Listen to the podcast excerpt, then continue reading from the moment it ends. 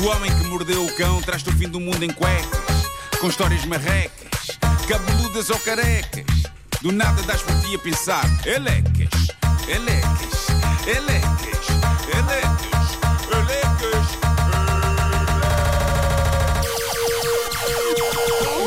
O homem que mordeu o cão traz-te o fim do mundo em cuecas. Elecas. O homem que mordeu o cão traz-te o fim do mundo em cuecas. Elecas. Título deste episódio: O Jovem e o Riacho. Um ouvinte conta a sua epopeia. Opa, vamos isso. Mas é tal coisa, quando acharem que estão a ter um dia mau, lembrem-se, por Deus, lembrem-se desta edição do Homem que Mordeu o Cão. Eu estou muito feliz ah, com isto, com ouvintes nossos a abrir o seu coração e a contar coisas que lhes aconteceram ah, a eles, dignas de figurar nesta rubrica. Eu, desde que abri o subreddit do Homem que Mordeu o Cão, que aquilo tem sido um confessionário e, e esta aventura chega de um ouvinte nosso que no Reddit assina Educational Barber 84. Um barbeiro eh, educativo. Não é? Ele diz que isto aconteceu-lhe quando ele tinha 19 ou 20 anos, estava na universidade, diz ele, e precisava de um emprego para sustentar os estudos, mas, apesar de qualquer coisa servir, eu não queria nada que envolvesse fast food e trabalhar num shopping sem ver a luz do dia ou trabalhar num bar, porque não era a minha praia. Acabei por arranjar um part-time num grêmio de uma pequena vila como rapaz das entregas que neste caso em particular envolvia entregar rações, botijas de gás e muitas vezes galinhas pelos recônditos arredores das terrinhas ali à volta. E para isso tinham a dispor uma bata de trabalho gasta e um velho furgão cinza com uma daquelas portas laterais de deslize. Um clássico. Ok. Esta descrição é boa, não é? É muita. Eu não vou ser spoiler, eu vou só neste ponto dizer que ele não devia ter sido preconceituoso com o trabalho nos restaurantes de fast food ou nos shoppings. Mas ele, ele, ele irá desejar não ter tido esse preconceito, porque nada do que lhe aconteceu iria acontecer-lhe. Ganhava ele e perdia esta rubrica. Aí apareceu-me aqui, palavra passe do Wi-Fi. Marco, foram as galinhas Eh, que deram cabo da vida dele. Não, não, é para as galinhas, é só a ponta Ai, de um ai, iceberg. Ahm, É uma carrinha. é tipo- também conhecido como furgoneta. Não é? É, é um, fu- um furgão e uma furgoneta é a mesma coisa. Uma furgoneta é um furgão mais. É uma pequenita. Mais mais pequenito. pequenito. Pois é, pois é. Um furgão.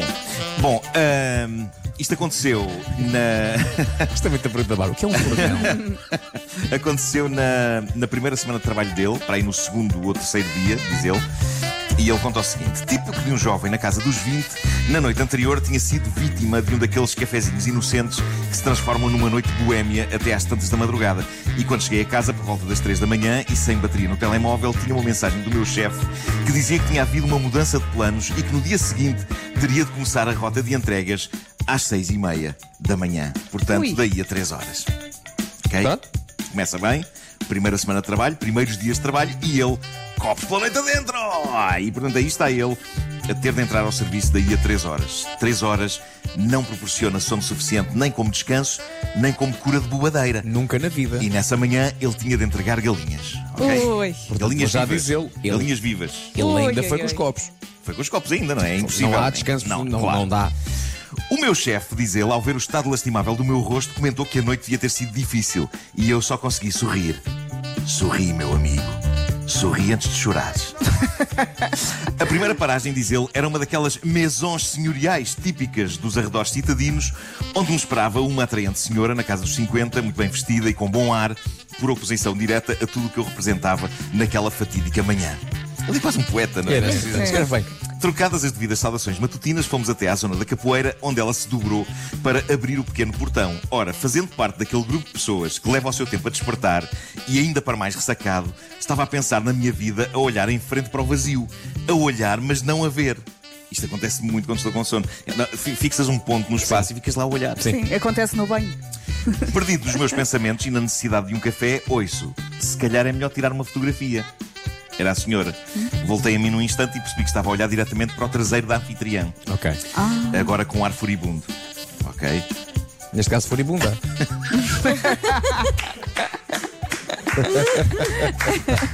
Bravo.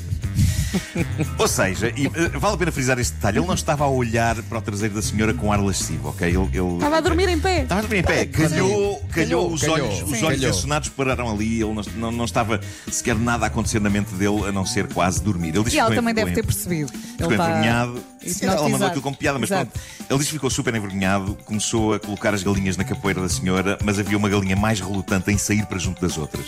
E quando a agarrou, conta ele, o que se seguiu foi um banho de fezes de galinha em spray que me encharcou do rosto até ao fundo da bata de trabalho.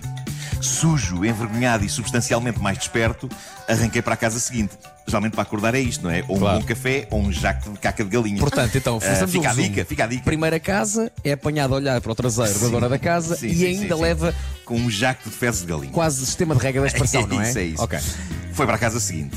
Não tinha GPS, diz ele. Isto foi numa era em que o GPS ainda não estava tão popularizado como hoje. Era preciso comprar aparelhos especializados nisso, porque nos telemóveis ainda não havia. E, portanto, ele conta Uhum. É a verdade. única. Lembras-te que trabalhámos para a Tom Tom? Sim, sim, Tom Tom Tom, Tom. é verdade.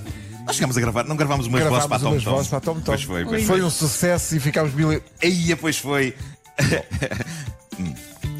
A única guia, diz ele, era um papel que o meu chefe me entregava todas as manhãs com as direções e alguns pontos de referência para orientação. Cheguei à rua mencionada no GPS manuscrito e na indicação seguinte lia-se: Sais do caminho estreito, cuidado que é de dois sentidos, olhas para a esquerda, podes atravessar a pontezita com a carrinha.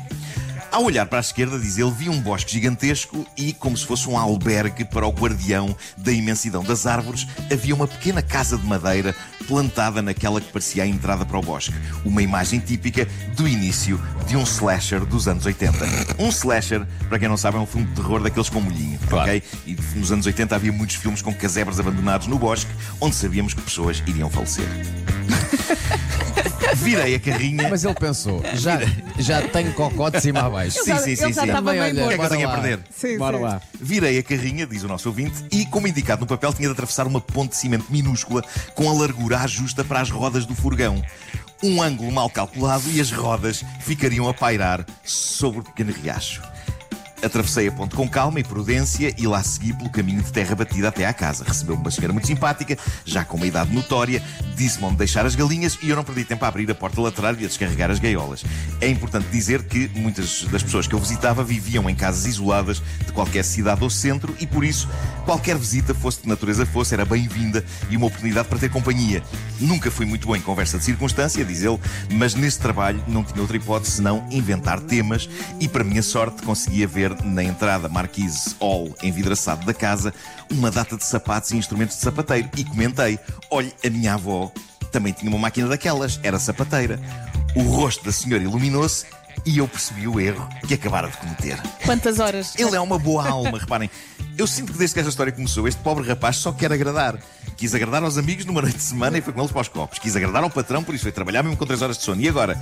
Quis agradar esta senhora solitária, encetando conversa quando estava cheio de pressa. Bom, diz ele, durante 45 minutos ouvia contar que a sua família tinha quatro gerações de sapateiros. Só este ponto de partida de conversa é muito assustador. Porque quatro gerações são muitos anos de história. São muitos anos de sapataria.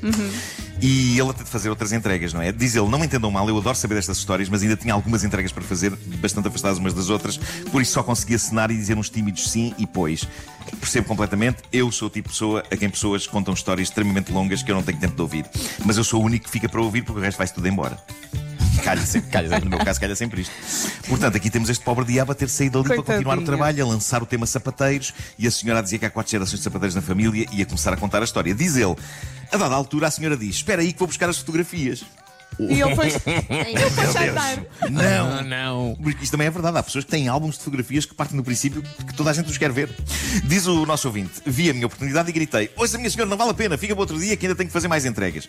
Ao que ela respondeu: Não, não, é rápido, só tenho de as encontrar. Não perdi tempo, diz ele. Atirei as gaiolas vazias para dentro do furgão, corri em desespero para o lugar do condutor e arranquei sem olhar para trás.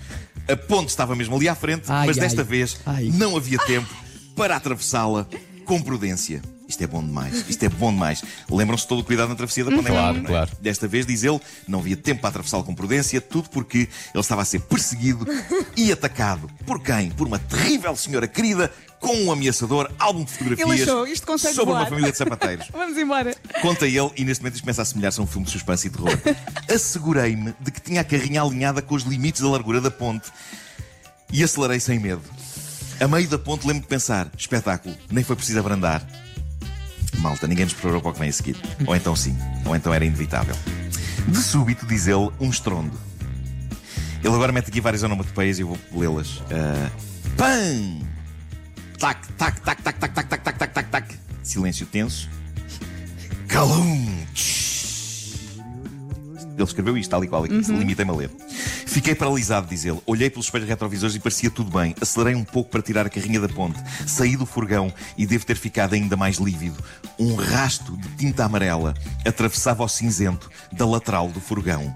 Seguiu com o olhar até uma ausência pouco familiar. E depois o terror. A porta lateral estava no fundo do riacho, arrancada pelos corrimãos que ladeavam a pequena ponte. Isto é épico. Com a pressa de fugir, diz ele, tínhamos esquecido de fechar a porta do furgão. Pá, eu revejo-me nesta história. Se eu fosse rapaz de entregas num furgão numa aldeia, eu era este tipo. Diz ele, não havia tempo a perder, com fezes secas de galinha decorando o rosto e a bata de trabalho, ressacado e com o conhecimento que era a minha primeira semana de trabalho, atirei-me para dentro do riacho, a água dava-me pela cintura, talvez um pouco acima, agarrei a porta com as duas mãos, tentei levantá-la, era impossível com o peso da água, teriam passado pouco mais de 30 segundos quando ouço. Ele assim não vai conseguir, está a levantar mal. Olho para cima, estão três senhores de bengala e boina, debruçados sobre o corrimão da ponta, a apontar para mim, a gesticular uns para os outros. Ouça lá, vocês, não vai lá. E eu respondo, se lá os senhores podiam dar uma mãozinha, que tal? Respondem imediatamente e quase em uníssono, deixe lá, você está a ir bem, tem bom caparro. Os comentários deixaram-me ainda mais frustrado e continuaram enquanto eu, agora além de tudo o resto encharcado, tentava engendrar um plano para tirar a porta dali. Falta a cereja no topo do bolo. Diz ele, de repente ao longe, ouço uma voz familiar. Estico-me para espreitar na direção do som e lá ao fundo, no caminho de terra, vem a senhora com as fotografias na mão, em passo acelerado. A senhora da família de sapateiros. Tinha fotografias para mostrar. E ele dentro do riacho a tentar sacar lá uma porta de um furgão. Talvez pelo desespero, a frustração ou o medo de ficar com o cheiro de fezes de galinha para sempre entranhado em mim, diz ele, ganhei uma força hercúlea e consegui levar a porta o suficiente para enfiá-la no furgão. Epá, eu, essa, essa força veio só de um lugar, o medo de ouvir histórias e ver fotografias de 4 Sapateiros. gerações de sapateiros. Pronto, epá, ele saiu do rio. Ao chegar ao Grêmio, viu o chefe a fumar um cigarro à porta. Do ângulo onde ele se encontrava, não dava para ver a ausência da porta. Eu estacionei, saí do carro, dirigi-me a ele. Ele perguntou-me: correu bem? Ao que eu respondi: Queres despe- despedir-me agora ou esperas pelo final da história? Nunca, diz ele, desde então, vi um homem graúdo chorar e quase urinar de tanto rir. Acabou tudo bem. Hoje ainda é o dia em que, se eu passar pelo meu chefe, ele relembra esta história e ri-se com a mesma intensidade como quando a ouviu pela primeira vez. Pá, isto é lindo. Pá, que maravilha. Isto é lindo. Está no Reddit Tão do Homem bom. que Mordeu o Cão. Já sabem, vão ao reddit.com e depois procurem por HQMC. E estão lá muitas histórias incríveis. Obrigado. Epá, Obrigado. Amém, a pá, estes. que história incrível. maravilhosa.